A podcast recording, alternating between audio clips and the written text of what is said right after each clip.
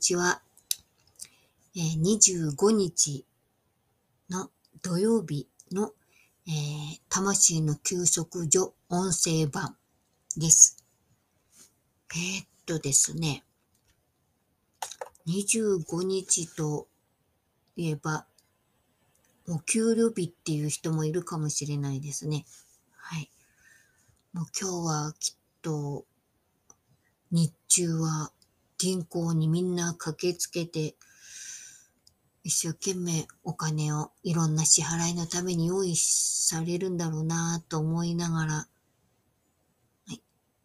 まあ私も内職をやっていますので、少しだけど今日お金が入ります。やっぱりお金が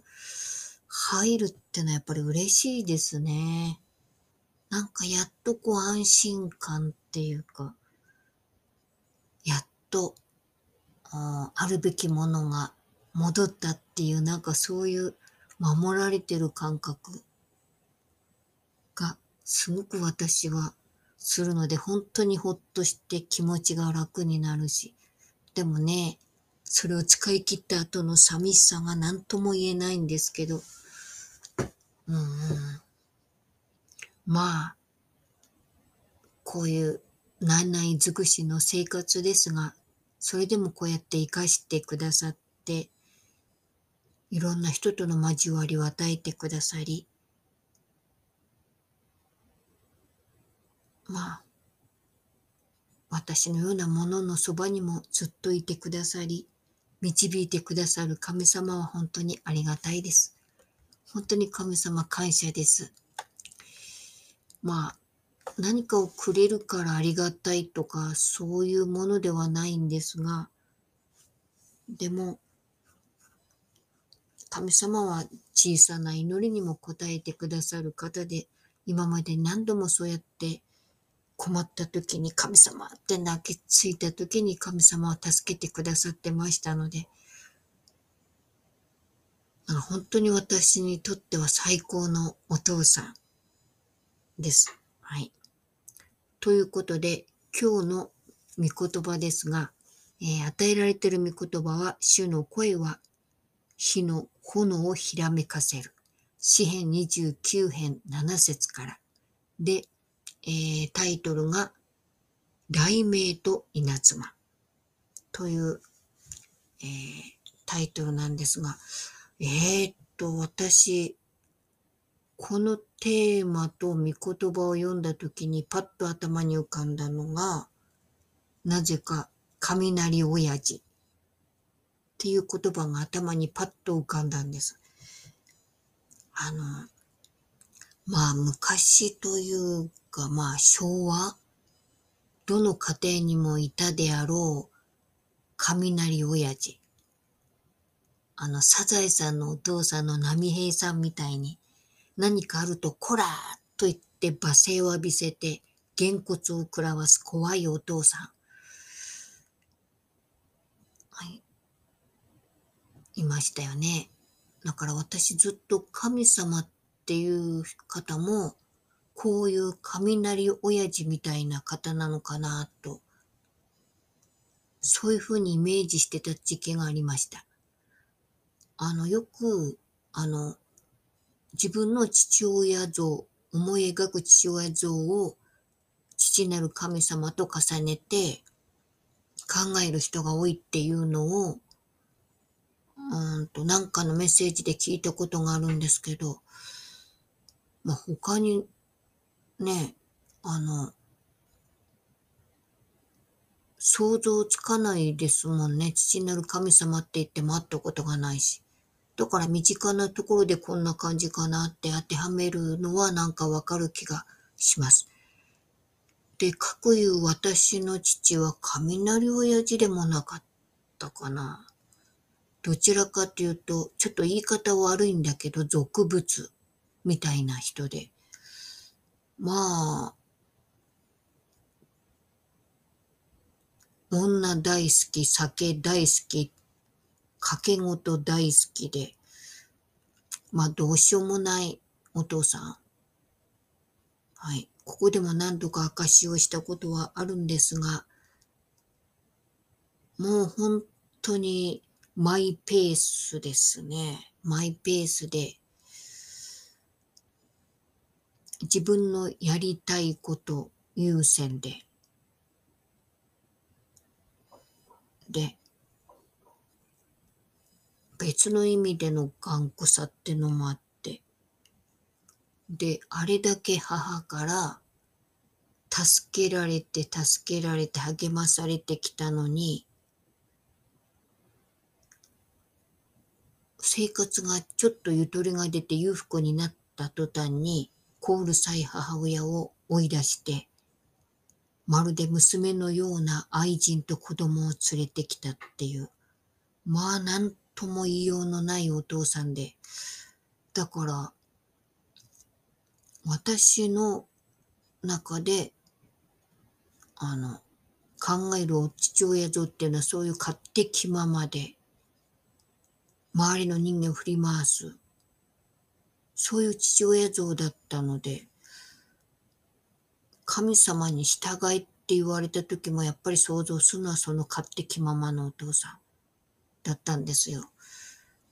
他にちょっと比較できるものがなかったので。まあでもそれはね、そうじゃないっていうことはだんだん分かってきたんですけど、うん。あの、旧約聖書の中に出てくるお父さんは、まあ父なる神様はとっても怖い神様ですよね。なんですよ。もう自分の言うことをに従わない者はバンバン滅ぼしちゃうというか、殺してしまうというか。で、戦争を起こし、戦争になった時も、女、子供、家畜全部殺せみたいな命令をするし、なんて怖い神様だと。震え上がらせて自分に従わせるっていう、まるで、まるで地獄の魔王みたいな神様だなっていうイメージなんですけど、だけど、新約聖書の時代になると、私たちの罪をあがないのために息子を犠牲にしてっていう。うん、一体どっちが本当なんだろうって言って、ちょっと混乱した時期もあったんですが、まあ、要は、神様はこれだけ正しい方で間違ったことが嫌いな方。で、その神様のご性質は変わってないんだけど、あまりにも人間がどうしようもないので、だからこの人間たちを地獄へ落とさないためには、罰を与えなきゃいけないんだけど、その罰を息子に従わせ、させて、そして人間を救うっていう。まあ、この辺もね、突っ込みどころ満載で、突っ込もうと思えばいくらでも突っ込めるんですけど、でも、この神様のあれ見て天使にはないんですよね。だからサタンなんかも元は大天使だったっていうのをなんかで読んだけど、その大天、元大天使だったサタンが、ちょっと高慢チキな態度、神様を舐めてかかったような態度をとった時に神様はそれを許しならないで、地獄に落っことすっていうか、人間界に落っことして。で、またその神様への復讐で人間を罪を犯させたりするわけですよね、サタンが。だから、天使が与えられなかった救いを神様が人間に与えられたっていう。うん。この辺もちょっと不思議で、どういうこっちゃねんって思ったりしたんですけど、でも、私らも、あの、自分が作ったお人形とか自分が描いた絵をなかなかこう手放せないというか、破けないし、ダメにしたくないと思うから大事にするし。で、ペットは家族だって言って、そのペットのために命がけで燃え盛る火の中に入っていったりとか。多分、神様の愛もそれに近いというよりそれ以上に深い愛を持ってるっていうことですよね。それはご自分が作られたものだから、私たちを尊んでくださるっていう。これは本当ある意味ありがたいかなって思うし、私でいいのって言いたくなっちゃうところもあるんですけど、でも、神様に似せて私が作られたって言われてもピンとこないというか正直。それだったらもうちょっとマシに作ってくれたらいいのにと思っちゃったりもするんですが、でも完璧にできてたら多分神様いらなくなるよなと思ったり、はい、その辺が不思議で、ちょっと脳みそで考えていくと頭の中でぐるぐるしてきてわけわかんなくなるので、あんまりそこは深く考えないようにしてるんですけど、だから信仰で神様を見ましょうって言われても、やっぱり見えないものはないのと一緒なのでなかなか難しいというか、はい。頭で考えず心で見ましょうって言われるとますますわかんなくなっちゃうようなどうしようもない私なんですが、でも今まで神様が私のためにしてくださったことを考えると、やっぱり神様と共に歩むことの心強さとか安心感っていうのは、やっぱり人では与えられない、も、本当に深い大きなものだよなっていうのはすごくわかるんです。感じます。はい。でその私発達障害があるので、その特性の一つに待てないっていうのがあったりとか、ですね。で、感情のコントロールもうまくできなくて、もうと自分が嫌なことを言われてとか嫌なことをされると、もう途端に嫌になって、こいつ大嫌いとか、あいつ大嫌いとかって言っていっぱい敵を作ったりとか、そういうことを繰り返してきた人間なので、なかなか神様に従いましょうって言われても、従いきれない自分がやっぱりいたわけです。はい。だけど、私ね、その神様との交流の中で、何が良かったかって言ったら、待つトレーニングをさせてもらったと思ってるんですよ。その神様に祈ったことって全部が叶えられるわけじゃなくて、あるいは時間差があるんですよね。神様がなさることと、私がこうなりたいって思うことの間の時間差があって、祈ったけど何ともふんともつんともないし、どうなるのかわかんない先の見通しのない不安とか、その中で神様を信じて待つっていうことがどれだけ私にとって難しいし苦痛だしはいもうイライライライラするんですけどだけどそんなあの、バランスの悪い私に対して神様がしてくださったことっていうのは、とにかく小さな祈りにも応えてくださったことですね。だから例えば、もう支払いができない、お金がない、ガス、水道、電気みんな止められるかもしれないっていうその危機的状況の中で神様お金くださいってストレートに祈ってみたです。なんとなくね、神様きっとお金くれるよなっていう。お金くれなくても、なかったとしてもなんとか乗り切れせていただけるんじゃないかっていう、どっかでそういう期待があって。祈ったら、本当に乗り切れました。その、締め切りギリギリになって、やっと内職のお金が程よく入ってきて、それで支払いができたとか、祈った次の日にアルバイトを頼まれて、これまた、多すぎず少なすぎず、お金が入ってきて、それで支払いができたとかね。そういうことが何回かあって、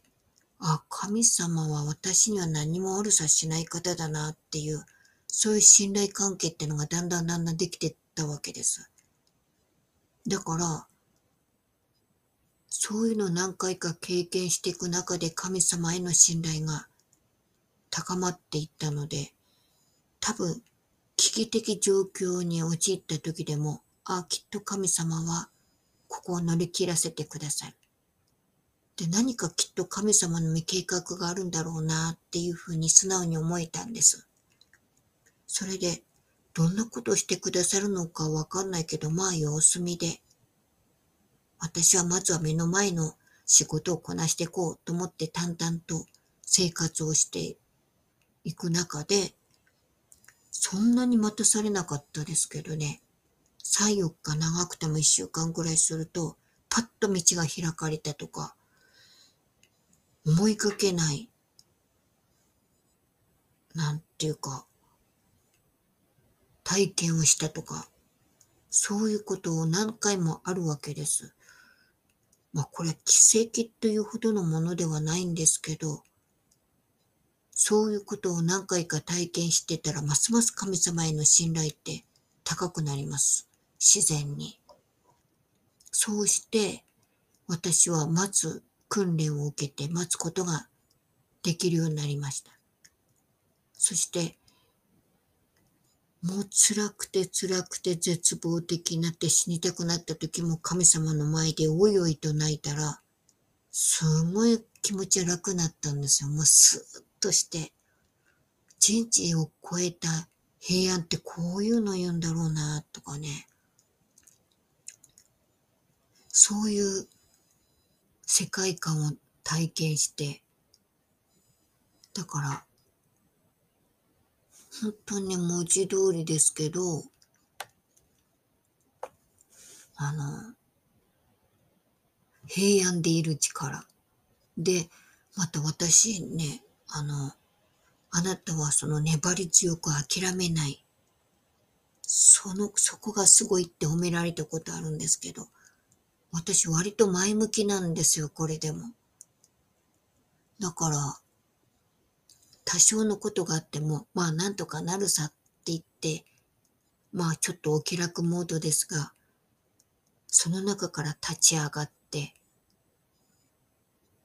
工夫しながらやり抜くっていう、その力も備えられました。で、結構ね、どうしようもないっていう状況の中でもなんとかなっちゃうもんなんですよ。その知恵を神様から与えていただいた。で、あ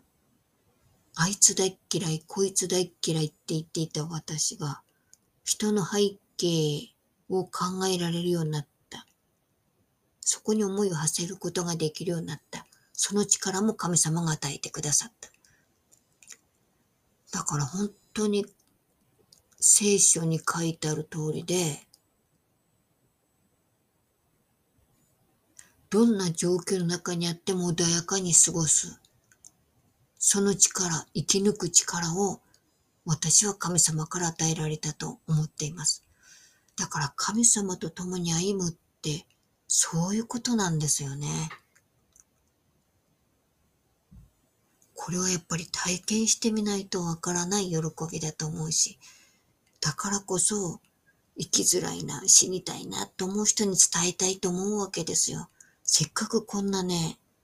素晴らしい生き方があるんだったら飛び込まなきゃもったいないなと思って。そうやって今こうして語らせていただいてます。この語る力も神様が与えてくださったものです。はい。ということで、まあ、あとは皆さんがどう考えるかですけど、もし少しでも何かこんなたわいのない話から何か得るものがあったなら嬉しいです。ということで今日はこれで終わりにしたいと思います。天に増します。我らの父よ。願わくは皆をあがめさせたまえ。御国をきたらせたまえ。御心の天になるごとく地にもなさせたまえ。我らの日ごとの糧を今日も与えたまえ。我らに罪を犯す者を我らが許すごとく、我らの罪をも許したまえ。我らを試みに合わせず、悪より救い出したまえ。国と力と栄とは、限りなく汝のものなればなり。アーメン。